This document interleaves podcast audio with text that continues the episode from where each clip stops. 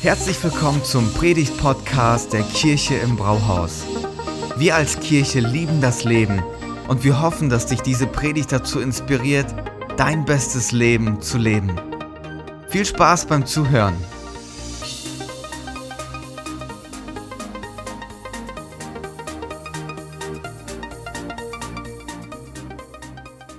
So, hey, schön euch zu sehen. Come on, seid ihr ready? Seid ihr bereit für den Gottesdienst? Ja, come on. Ich merke schon, die Stimmung ist gut. So soll das sein. Habt ihr eure Notizbücher dabei? Wenn nicht, dann packt euer Handy aus und eure Notiz-App aufmachen.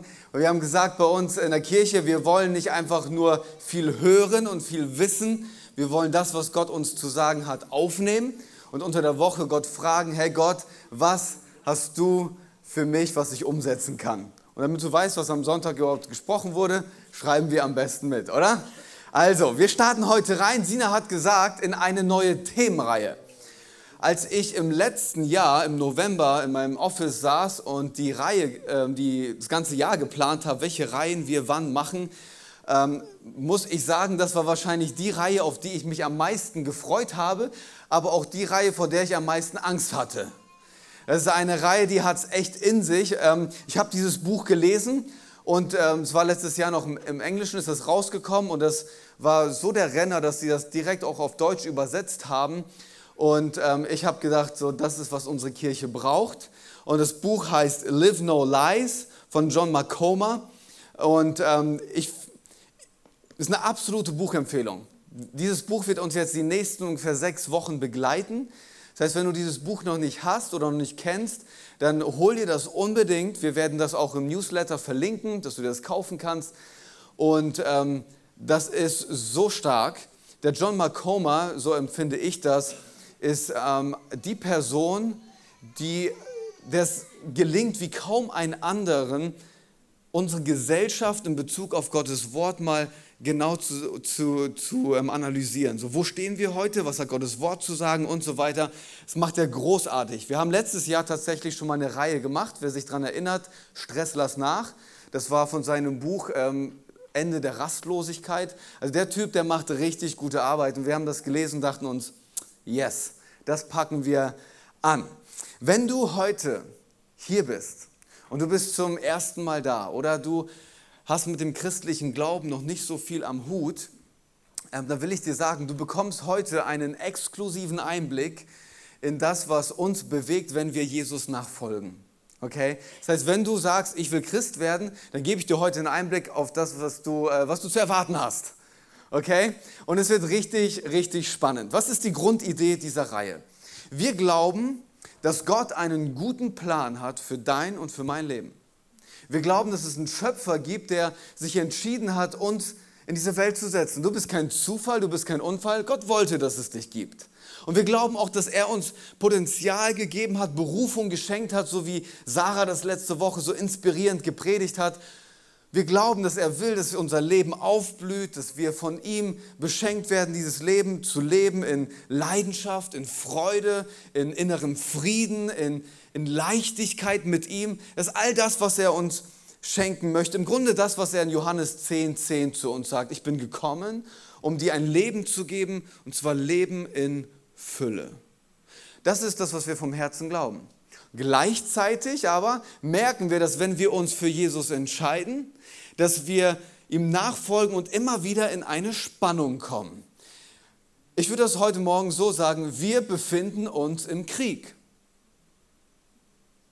Ein ganz schön harter Ausdruck heute Morgen hier, ne? Und wenn ich über Krieg spreche, über Konflikt rede, dann meine ich nicht ein Konflikt, der irgendwie da draußen ist, in der Ukraine oder in Niger oder in Sudan oder in Jemen oder wo auch immer der gerade stattfindet. Auch nicht in der Gesellschaft, die schon lange nicht mehr vereint ist, sondern so gespalten ist. Wenn ich über einen Konflikt oder den Krieg rede, dann rede ich über etwas, das bei uns innerlich stattfindet. Wir merken, dass wenn wir beginnen, Jesus nachzufolgen, dass wir immer wieder in so einen Kampffeld kommen. Es ist ein Kampf um unsere Emotionen, es ist ein Kampf um unsere Gedanken, es ist ein Kampf um unser Herz, es ist ein Kampf um unsere Seele. Wir befinden uns im Kampf Und in dieser Spannung stehen wir immer wieder. Jesus beschreibt das so, du bist in dieser Welt, aber nicht von dieser Welt. Ja, aber ich bin da irgendwie mittendrin und ich muss mit dieser Spannung umgehen. Es ist wie ein Tauziehen in unserem Inneren. Der böse Macht der Seite zur guten Macht der Seite, okay? Es ist irgendwie dazwischen drin stehen wir. Und was wir in den nächsten Wochen entdecken wollen anhand des Buches, ist, ähm, wie wird es uns gelingen, ein Leben in Freiheit zu leben?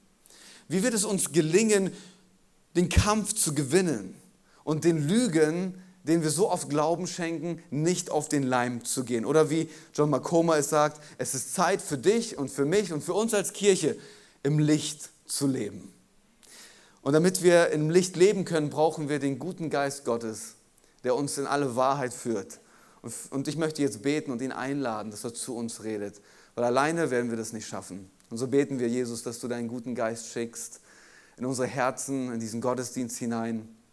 Das ist unser Wunsch, in Freiheit zu leben. Frei von Lüge, frei von Gefangensein. Wir wollen leben, und zwar das Leben, das du für uns geplant hast. Und so komm und rede zu, zu uns und öffne unser Herz, um dein Reden zu hören.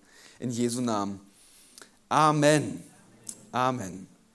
Alleine schon mit dieser Einleitung denken sich einige jetzt, das kann ja spannend werden heute. Wird es auch. Wenn wir uns tatsächlich im Krieg befinden, müssen wir uns die Frage stellen, wer ist unser Feind? Wer ist unser Feind? Ich weiß, in unserem säkulären Zeitalter reden wir nicht so gerne über ihn.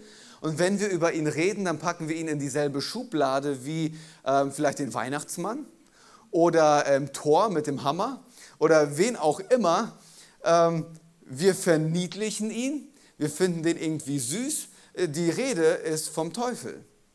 Der Feind, der uns entgegentritt, ist der Teufel. Und ich weiß, dass einige jetzt hier sitzen und denken, du glaubst wirklich, dass es den Teufel gibt? Thomas, ernsthaft? Dieser süße Kleine mit den Hörnern, mit dem Rauch aus den Ohren, der auf unseren Schultern manchmal so karikativ beschrieben wird. Du glaubst wirklich, dass es ihn gibt? Ich habe so ein Filmzitat gehört, äh, Kevin Spacey spielt den Charakter und er sagt, der größte Coup des Teufels war, dass er der Welt glauben ließ, dass es ihn nicht gibt. Ja, finde ich gut, direkt auf den Punkt gebracht. Das war sein größter Coup, uns irgendwie in die, Irre zu führen, zu glauben, dass es ihn gar nicht gibt. Weil wenn ich, ihn nicht, wenn ich nicht glaube, dass es ihn gibt, habe ich keine Angst vor ihm. Aber wenn wir in die Bibel schauen und wenn wir uns anschauen, was Jesus über ihn zu sagen hat, dann sagt Jesus so, hey, das ist eine richtige Person, vor der solltest du dich in Acht nehmen. Paulus beschreibt das so, als er, als er einen Epheserbrief schreibt, das, was, womit wir zu kämpfen haben, das ist nicht Fleisch und Blut, nicht mit Menschen. Das, womit wir zu kämpfen haben, das sind Mächte und Gewalten. Es gibt eine Realität, die ist genauso real wie das, was du gerade siehst, und das ist die geistliche Realität. Und mit der sind wir irgendwie im Konflikt. Und Jesus sagt, es gibt sogar eine ganz klare Agenda, die der Feind, mit der der Feind unterwegs ist. Was ist seine Agenda? Er ist gekommen, um zu töten, um zu stehlen und um zu zerstören. Jesus sagt ihm, hey, das ist dein einziges Ziel. Was will er machen? Er will deine Leidenschaft für Gott töten. Er will dir deinen inneren Frieden, deine Freiheit rauben. Und er freut sich. Und er lacht sich kaputt, wenn deine Beziehungen kaputt gehen. Wenn Dinge in deinem Leben zerstört werden. Weil das seine Agenda ist. Das ist der Grund, warum es ihn gibt, wie er unterwegs ist. Jetzt müssen wir aber vorsichtig sein. Nicht alles, was in deinem Leben schiefläuft, ist der Teufel. Einiges davon ist einfach, weil du ein paar dumme Entscheidungen getroffen hast. Oder ich. Es ist leicht für uns zu sagen, es ist alles die Schuld vom Teufel. Aber manchmal ist es auch, dass wir die Entscheidungen, die wir treffen, nicht gut genug reflektiert haben und jetzt am Ende mit den Konsequenzen leben müssen. Aber jemand, ich war mit jemandem im Gespräch und haben uns über das Thema ausgetauscht und er sagt so zu mir, Thomas, nicht alles in der Welt ist geistlich, aber mehr als wir denken. Und ich sage, ja, das ist für mich eine gute Perspektive, so will ich unterwegs sein. Nicht alles ist geistlich, einiges habe auch ich verbockt, aber es ist wahrscheinlich mehr als wir denken. Wir sollten ihn nicht ignorieren und ihn kleinreden und so tun, als würde es ihn nicht geben, es ist ein legitimer Feind, der uns entgegentritt, sagt Jesus. Was ist seine stärkste Waffe? Lügen. Lügen. Er ist der Vater aller Lügen, sagt die Bibel. Mit anderen Worten, er ist die Quelle der Verwirrung. Seine Muttersprache ist Lügen. Wenn er redet, dann lügt er. Der kann gar nicht anders. Und ganz oft gehen wir diesen Lügen auf den Leim. Und wenn wir über Lügen nachdenken, wie, wie kommen Lügen in unser Leben? Es beginnt alles mit einer Idee. Eine Idee in unseren Köpfen, denen wir Glauben schenken. Und Ideen sind kraftvoll. Sobald du beginnst, Ideen Glauben zu schenken, haben sie das Potenzial und die Kraft, deine Identität zu formen, deine Lebensgestaltung zu bestimmen, was du machst, wie du es machst. Ideen sind kraftvoll. Ich gebe euch ein Beispiel. Als ich ein Kind war, kam Spider-Man raus. Und ich habe mir diesen Film angeschaut und ich dachte mir so, ich möchte sein wie Spider-Man. Und da kam die Idee in meinen Kopf, ich muss eine Spinne finden.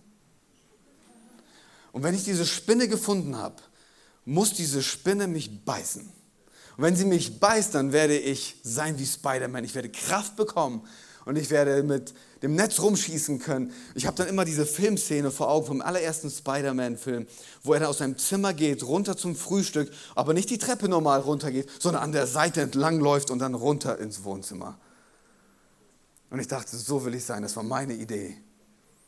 Aber Reality Check würde mir zeigen, dass je nachdem, was für eine Spinne mich gebissen hätte, entweder würde nichts passieren, es würde wehtun oder ich würde dran sterben. Also Reality Check. Jetzt lachen wir über meine kindliche Idee, aber wir machen heute nichts anderes. Wir haben die Idee in unseren Köpfen, dass wir sagen, wenn ich nur genug auf der Arbeit leiste, dann bekomme ich die Anerkennung und ich finde meinen Platz in der Gesellschaft. Und dann leisten wir und dann geben wir. Und Reality Check zeigt uns, wir werden niemals genug leisten können, um anzukommen.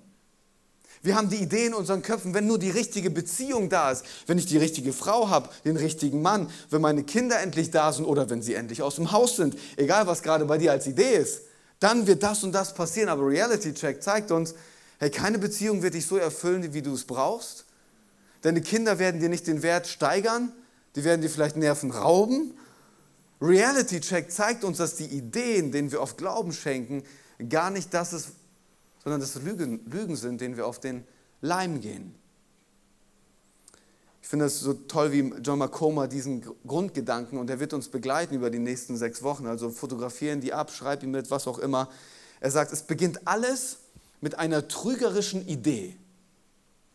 Und diese trügerische Idee stimuliert in uns verkehrte Wünsche, diese Wünsche werden aber von einer sündigen Gesellschaft als Norm gesehen. Wir werden bestätigt dafür, aber die Konsequenz ist, dass wir von Gott getrennt sind.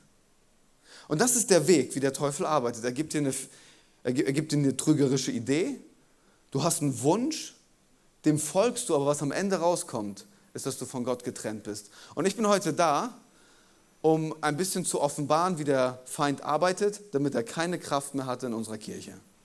Alright? Seid ihr ready? Okay, einige sind ready. Paulus sagt zu Timotheus, zu seinem Azubi, sagt er, Timotheus, kämpfe den guten Kampf des Glaubens, der zu einem Leben im Glauben dazugehört. Wir machen oft nur das Erste, so kämpfe den guten Kampf des Glaubens. Aber das gehört dazu, sagt Paulus, wenn du dich entscheidest, mit Jesus unterwegs zu sein. Dann kannst du dich ready machen, dann gehst du nicht spazieren, sondern dann gehst du kämpfen. Und es ist ein Kampf um deine Seele.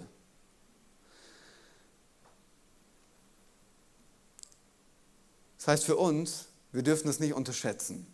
Das ist eine Realität. In der Kriegsführung, ich weiß, ich hau heute ein paar hier Aussagen raus, ne?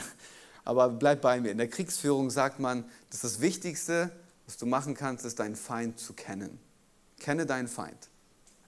Und das will ich heute ein bisschen mit uns machen. Wir wollen wissen, was ist seine Strategie, worauf müssen wir uns gefasst machen, damit wir seinen Lügen nicht auf den Leim gehen.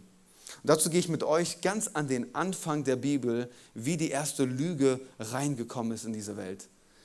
1. Mose 2, die Schöpfungsgeschichte ist ähm, quasi beendet und ähm, Gott hat diese Welt in Existenz gebracht. Durch die Macht seiner Worte, er sprach und es wurde.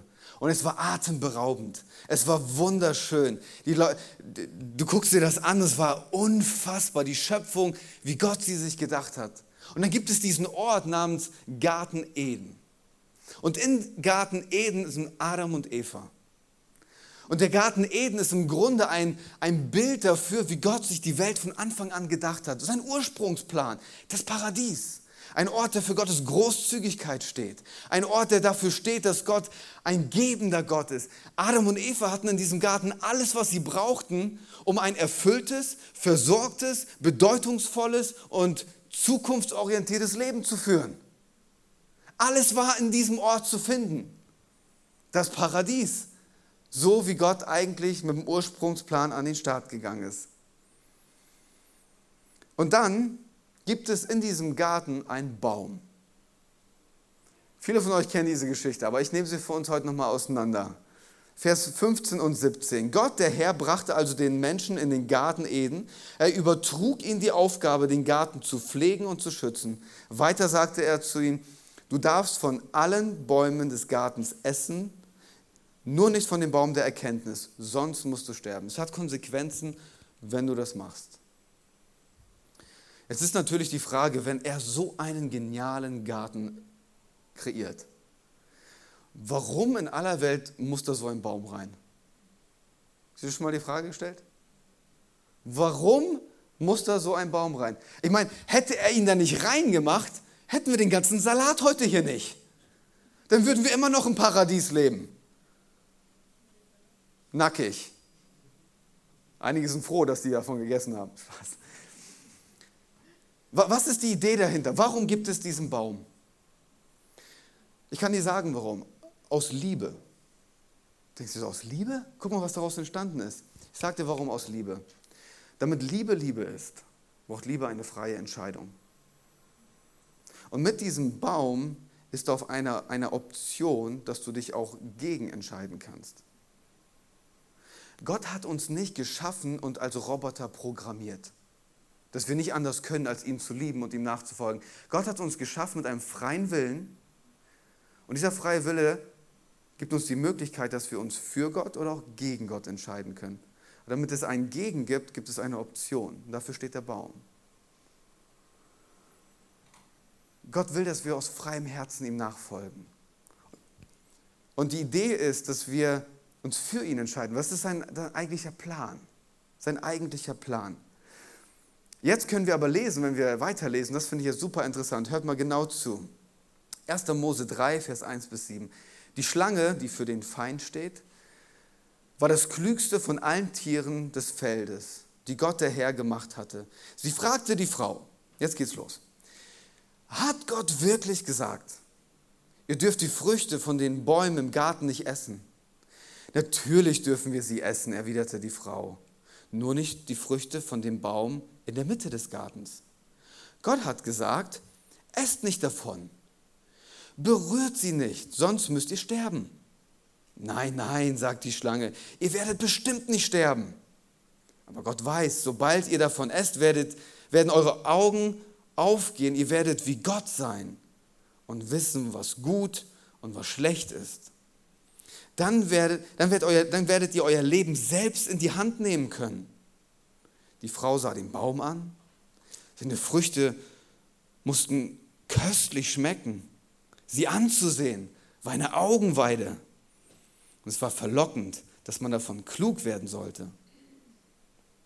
Sie nahm von den Früchten und aß. Dann gab sie auch ihrem Mann davon, er aß ebenso.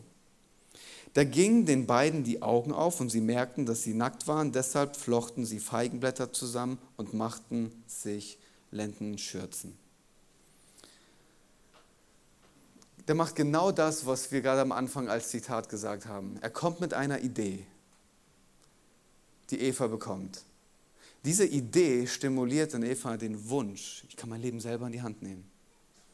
Ich könnte sein wie Gott. Sie folgt diesem Wunsch und hat am Ende die Konsequenz, dass sie von Gott getrennt ist. Wenn ich mir diese Geschichte anschaue, gibt es so ein paar Punkte, die wir davon lernen können und uns auch dagegen schützen können. Und das möchte ich mit uns kurz durchgehen. Punkt Nummer eins, Eva ist alleine. Sie war alleine in diesem Moment. wenn wir alleine sind, wenn wir uns isolieren, da sind wir leichte Beute. Du bist nicht dazu geschaffen, alleine Jesus nachzufolgen. Du bist dazu geschaffen, Teil einer lebendigen Kirche, einer Gemeinschaft zu sein, die gemeinsam unterwegs ist und Jesus nachfolgt.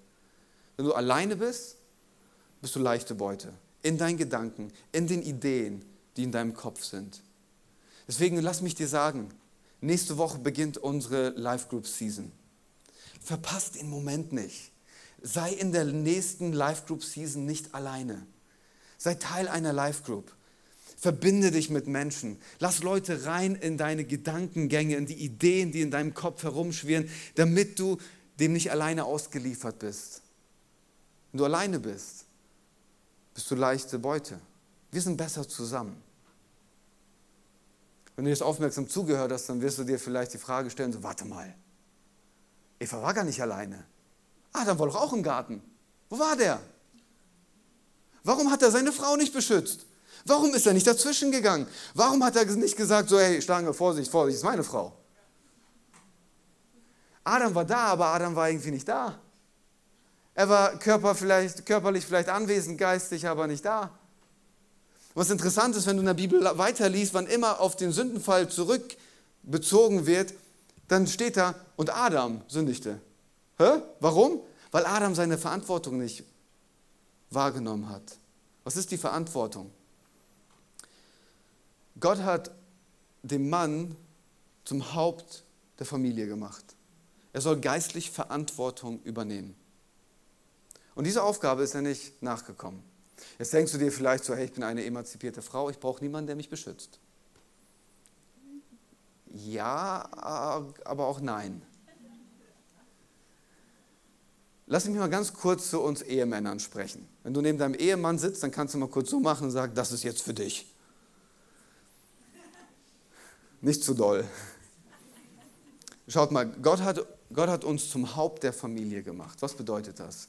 Er hat uns die Aufgabe übertragen, dass wir geistlich auf unsere Familie aufpassen. Wir als Ehemänner sind dafür verantwortlich, dass das geistliche Klima gefördert und beschützt wird. Das ist unsere Aufgabe. Ja, ja, vor Gott sind Mann und Frau gleich aber in ihren Rollen unterschiedlich. Und das müssen wir verstehen. Und einige verstecken sich hinter der geistlichen Entwicklung ihrer Frau und sagen, Thomas, wenn du wüsstest, wie meine Frau gerade durch die Decke geht geistlich, die brauchen mich gar nicht. Hey, du glaubst einer Lüge. Du glaubst einer Lüge. Es braucht dich. Es ist deine Verantwortung, es ist meine Verantwortung, für unsere Familien einzustehen. Hey, es ist Zeit, dass wir aufstehen. Für unsere Familien beten für, unsere, für den Schutz der Familien beten. Dass wir unsere Gedanken mit dem Wort Gottes durchfluten lassen, damit wir sie hineinlegen können in unsere Familien. Weil wie willst du den Ideen und Lügen entgegentreten, wenn du nicht gefüllt bist mit dem Wort Gottes? Es braucht uns. Und wenn wir unsere Aufgabe nicht wahrnehmen als Ehemänner, ist unsere Familie leichte Beute. Leichte Beute. Eva war allein. Wenn ich jetzt an die nächste Woche denke, Fastenwoche, hey, liebe Ehemänner, lasst uns da mit gutem Beispiel vorangehen. Ich und mein Haus, wir werden dem Herrn dienen und wir werden vorangehen. Ich werde den Preis dafür bezahlen und ich werde meiner Familie zeigen, hey, das ist wichtig, dass wir Gott an erste Stelle stellen. Das ist unser Job, als Ehemänner voranzugehen. Eva war allein. Und jetzt kommt der Feind mit einer trügerischen Idee. In diesem Alleinsein. Dann bist du natürlich anfällig dafür. Und er kommt und macht diese ganz berühmte Aussage. Hat Gott wirklich gesagt? Äh, ist mal ganz ehrlich. Hat Gott wirklich gesagt? Meint er das wirklich so? Ich meine, Thomas, was du gerade gesagt hast, gesagt hast über Ehemänner und Ehefrauen und so, meint Gott das wirklich so? Hat er das echt so gesagt? Wenn ich mir unsere heutige Zeit anschaue, denke ich mir so, ey, lieber Feind, du bist echt nicht kreativ. Deine erste Lüge ist immer noch die gleiche. Du stellst immer noch die gleiche Frage. Hat Gott wirklich gesagt? Hat Gott echt gesagt, dass Beziehungsethik so aussehen soll? Nee, hat er nicht so gemeint, oder? Das soll wirklich im Wort Gottes stehen? Und was wir dann ganz oft machen, ist, wir haben diese Idee im Kopf und wir nehmen diese Idee und versuchen, eine Bestätigung im Wort Gottes für unsere Idee zu bekommen. Und wir stellen uns die Frage, wie könnte mein Lifestyle jetzt gerechtfertigt werden, damit die Bibel irgendwie um mich herum passt? Während Gottes Idee eine andere ist. Gott sagt, hey, mein Wort ist die Grundlage. Baut euer Leben darauf auf und versucht nicht, mein Wort irgendwie um euch herum zu packen. Nein, lasst es zur Grundlage werden, die euer Leben komplett prägt. Aber hat Gott wirklich gesagt, das sollten wir so machen? Meint er das wirklich ernst? Hat Gott gesagt, weißt du, Gott hat uns eine Menge zu sagen. Eine Menge über unsere Identität, über unsere Lebensgestaltung, über unser Sexleben, über die Würde des Menschen, ob geboren oder ungeboren, über die Lebensgestaltung, über die Arbeitsethik. Gott hat uns eine Menge zu sagen. Die Frage ist natürlich, sind wir bereit, uns darauf einzulassen und zu hören, was er zu sagen hat? Der, woher soll ich wissen, ob Gott gesagt hat, wenn ich nicht weiß, was er gesagt hat? Es reicht nicht, einmal in der Woche am Sonntag in den Gottesdienst zu kommen und darauf zu warten, dass der Pastor für einen die Bibel aufschlägt und darauf vorliest. Du bist nicht dafür geschaffen. Du bist dafür geschaffen, dass du eine persönliche, lebendige Beziehung hast mit Jesus, wo du morgens aufstehst und sagst, Geist Gottes, gib mir deine Idee für diesen Tag. Gib mir das, was du zu sagen hast. Präg meine Gedanken. Richte mich aus. Ich will dir nachfolgen. Dafür sind wir geschaffen, für eine persönliche Beziehung. Und wenn wir dann im Wort Gottes lesen, hey, dann verliert Lüge seine Macht. Die wird enttarnt. Lüge kann der Wahrheit nichts entgegenstellen. Und oft ist es so, dass Lügen sehr populär sind, sich gut anhören und vielleicht auch sich gut anfühlen. Aber dadurch wird die Lüge nicht zur Wahrheit. Es muss immer in Bezug auf den Wort Gottes reflektiert werden. Was hat Gott uns zu sagen? Schenken wir diesen trügerischen Ideen mehr Glauben als dem Wort Gottes? Das ist halt die Frage, oder? Und dann lässt Eva sich anstecken. Weil eine, eine, eine, gute Lüge funktioniert so. Du nimmst ein bisschen Wahrheit, packst ein bisschen Lüge dazu und am Ende ist alles verwirrt, aber hört sich irgendwie gut an. Das ist, was der Feind gemacht hat. Ihr sollt nichts davon essen und dann verdreht er alles so ein bisschen.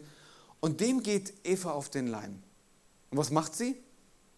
Sie macht genau das Gleiche. Die nimmt Wahrheit, packt ein bisschen Lüge dazu und ist voll im Spiel der Ideen. Sie sagt, Gott hat gesagt, wir sollen davon nicht essen, sogar nicht mal berühren. Warte mal, hat Gott nie gesagt. Gott hat nur gesagt, ihr sollt davon nicht essen. Sie nimmt diese Wahrheit und packt ein bisschen Lüge dazu. Gott hat nie gesagt, du sollst nicht berühren. Vielleicht wäre das schlau, das nicht zu berühren. Aber sie ist auf einmal mitten, mittendrin. Hat Gott wirklich gesagt? Ja, wisst ihr, nicht jede Frage ist eine gute Frage. Nicht jede Frage ist eine gute Frage. Vor allem nicht die, die die Absicht haben und die Motive haben, dich in Verwirrung zu führen. Und du, du musst auch nicht auf jede Frage eine Antwort haben.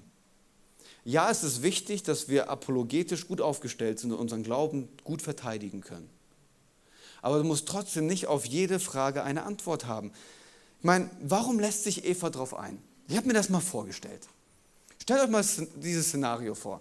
Da geht Eva spazieren und da kommt die Schlange und sagt, hey Eva, hat Gott wirklich gesagt? Warum sagt Eva nicht so, habe ich vergessen? Ich kann mich nicht erinnern, was Gott gesagt hat. Aber weißt du was? Ich lebe im Paradies. Später habe ich mein Date mit Gott. Wir gehen immer spazieren am Abend. Und dann werde ich mal fragen, was er gesagt hat. Ich kann mich nicht mehr erinnern. Hey Gott, so schön dich zu sehen heute. Ich habe da vorhin so eine Schlange getroffen. Ja, ich bin echt verwirrt gerade. Der hat zu mir gesagt, irgendwas, dass ich das, das doch essen kann und ich werde so sein wie du. Kannst du mich einfach mal erinnern? Ich habe das total vergessen. Dann hätte Gott gesagt, Herr Eva, gar kein Problem. Wenn du davon isst, dann wirst du sterben. Das wäre doch ein No-Brainer gewesen für Eva, zu sagen so, natürlich werde ich das nicht essen. Aber sie lässt sich voll drauf ein. Und ich denke, das ist eigentlich das, was wir machen sollten in in unserer Nachfolge mit Jesus, nämlich immer wieder zu ihm zurückzukommen. Immer wieder zurückzukommen, uns in einen Prozess hineinzubegeben und zu sagen, Gott, was hast du uns eigentlich dort zu sagen?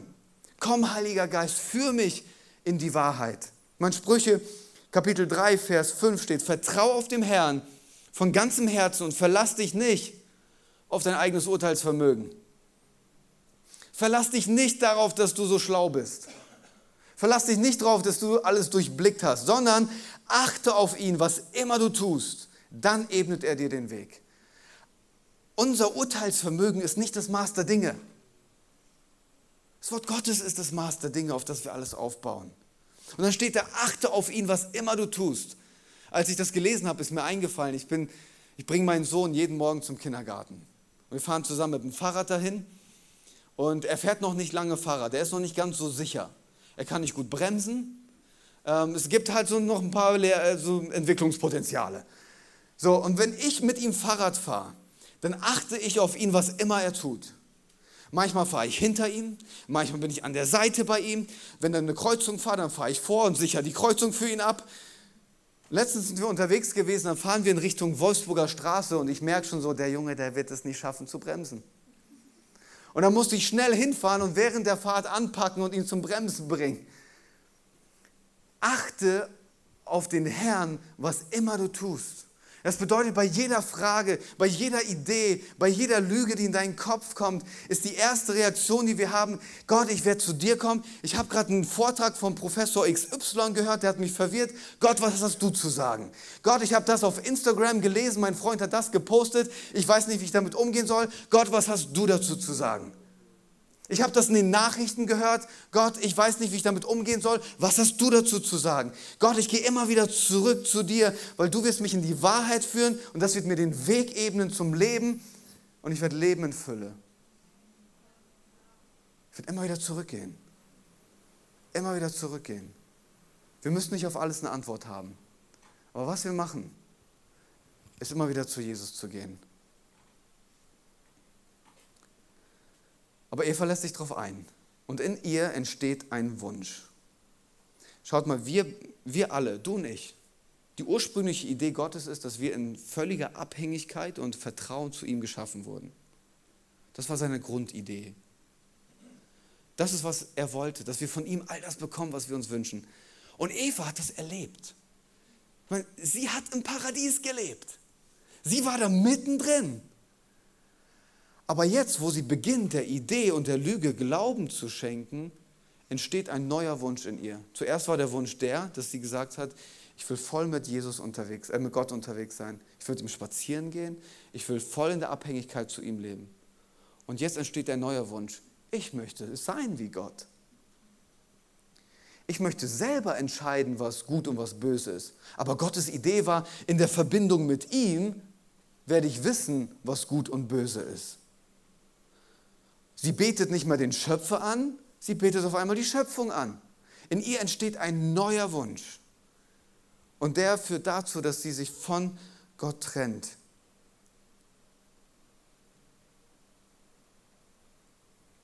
Wie cool wäre es, Gott zu sein, oder? Come on, das wäre schon cool. Und ich glaube, dass wir alle da unseren Schwachpunkt haben. Dass wir gerne selber die Dinge in die Hand nehmen würden. Hey, es wäre richtig cool, Gott zu sein. Ich würde mich um meinen eigenen Erfolg kümmern. Ich würde mich um mein eigenes Glück kümmern. Ich würde meine Wahrheit leben und ich würde auch meinen Gefühlen folgen, weil das, was ich habe, ist richtig und da werde ich den ganzen Fokus drauf setzen. Es wäre doch schon cool, Gott zu sein, oder? Und das ist, wo wir ganz oft das, der Lüge auf den Leim gehen, dass wir sagen, Gott kümmert sich nicht, also kümmere ich mich selber. Ich bin meines Glückes Schmied. Während Gott sagt, in mir findest du das Glück dieser Welt. Versteht ihr, was ich hier sagen möchte? Wir gehen immer wieder an diese Stelle, wo wir sagen, genau wie die Schlange zu Eva gesagt hat, du darfst dann selber das Leben in die Hand nehmen. Und wir denken uns so, ja, das wäre das Beste für unser Leben, wenn wir das selber gestalten, selber in die Hand nehmen mit meinen Ideen.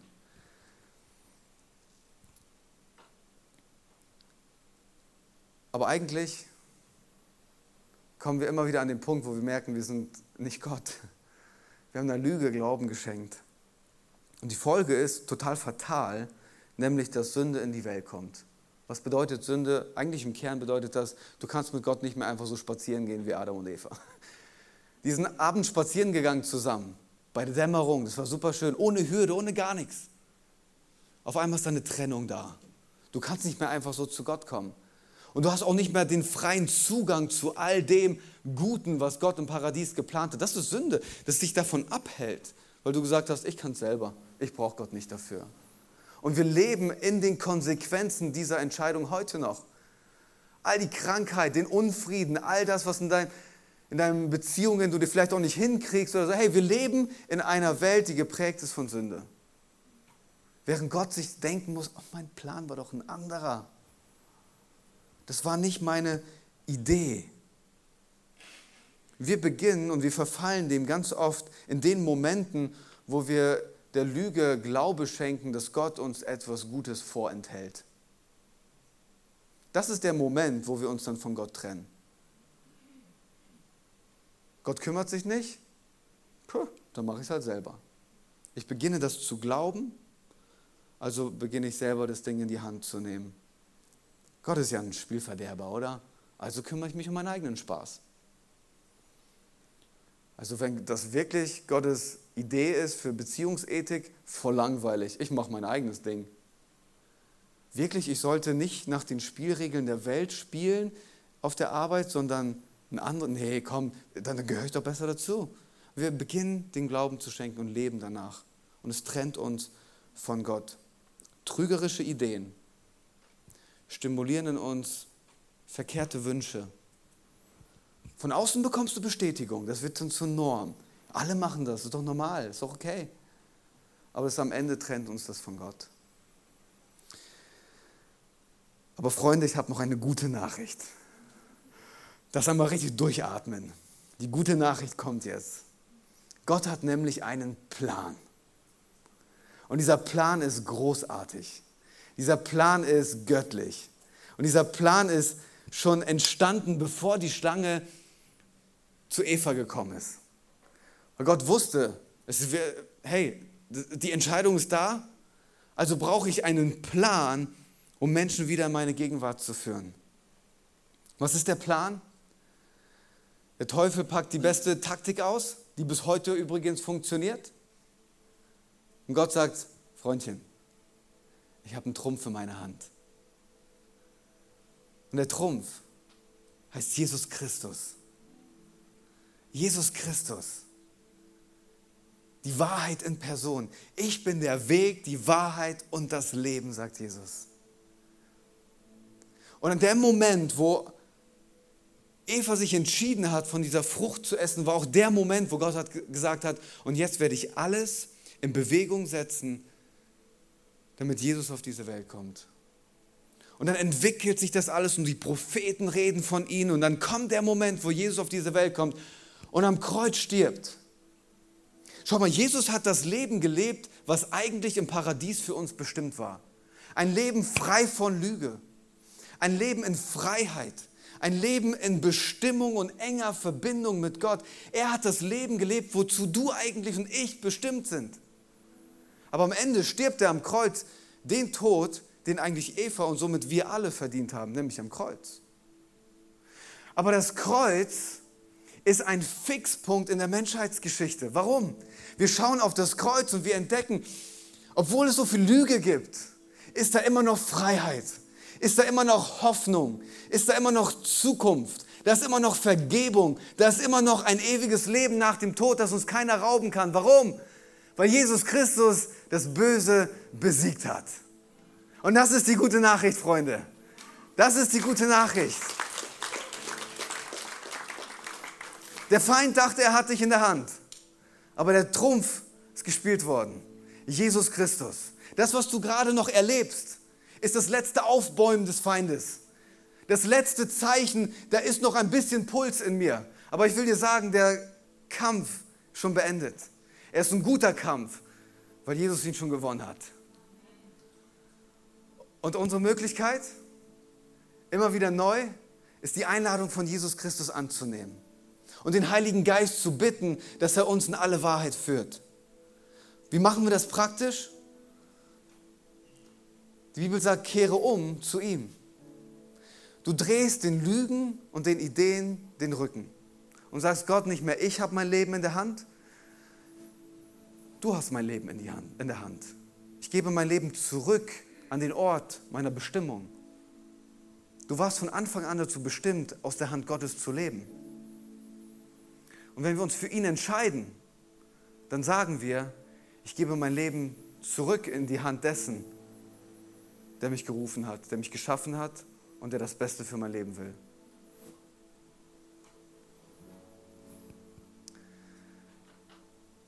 Ich will dir heute einen Moment geben, um auch mit, mit Gott ins Gespräch zu kommen und ihn zu, zu bitten, dass er dir durch den guten Geist zeigt, welchen Lügen du Glaube geschenkt hast. Was hast du, was hast du geglaubt? Hast du geglaubt, dass mit deinem Leben nichts Bedeutsames mehr passieren kann? Ich will dir sagen, das ist eine Lüge. Glaubst du, dass die besten Tage hinter dir liegen und nicht vor dir? Das ist eine Lüge. Glaubst du, dass das, was du bisher getan hast, Gott davon abhält, sich dir zuzuwenden? Das ist eine Lüge. Kehr dem den Rücken. Du fühlst also, bist du? Hey, das ist eine Lüge. Du bist, wer Gott sagt, der du bist. Für jede Lüge hat Gott eine Wahrheit für dich. Und was wir in den nächsten sechs Wochen entdecken wollen, ist Gottes Wahrheit für unser Leben dass wir in Freiheit leben. Schließ doch mal die Augen mit mir.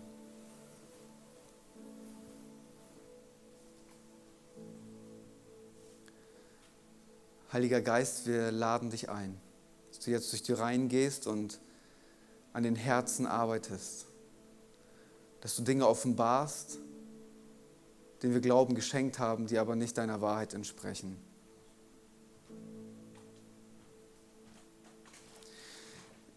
das Empfinden, dass Gott heute zu jemandem sagen möchte, bisher hast du geglaubt, es gibt mich nicht. Es war eine Lüge. Ich bin realer, als du denkst. Und Gott lädt dich ein, dass du ihm nachfolgst. Er sieht dich, hat seinen Blick auf dich gerichtet.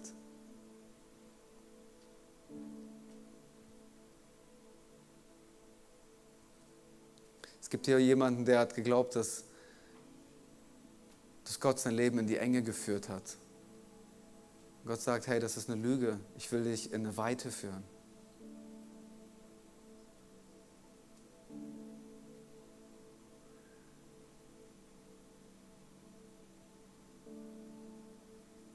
Gibt hier jemanden, der sagt, ich kann Gott nicht vertrauen. Das ist eine Lüge. Gott ist vertrauenswürdig.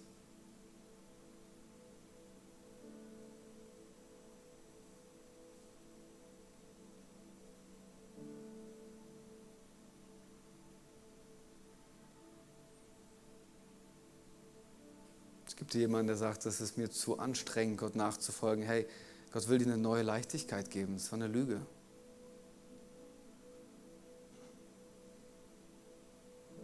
Geist Gottes, ich danke dir, dass du jetzt redest und dass du Menschen in die Freiheit führst.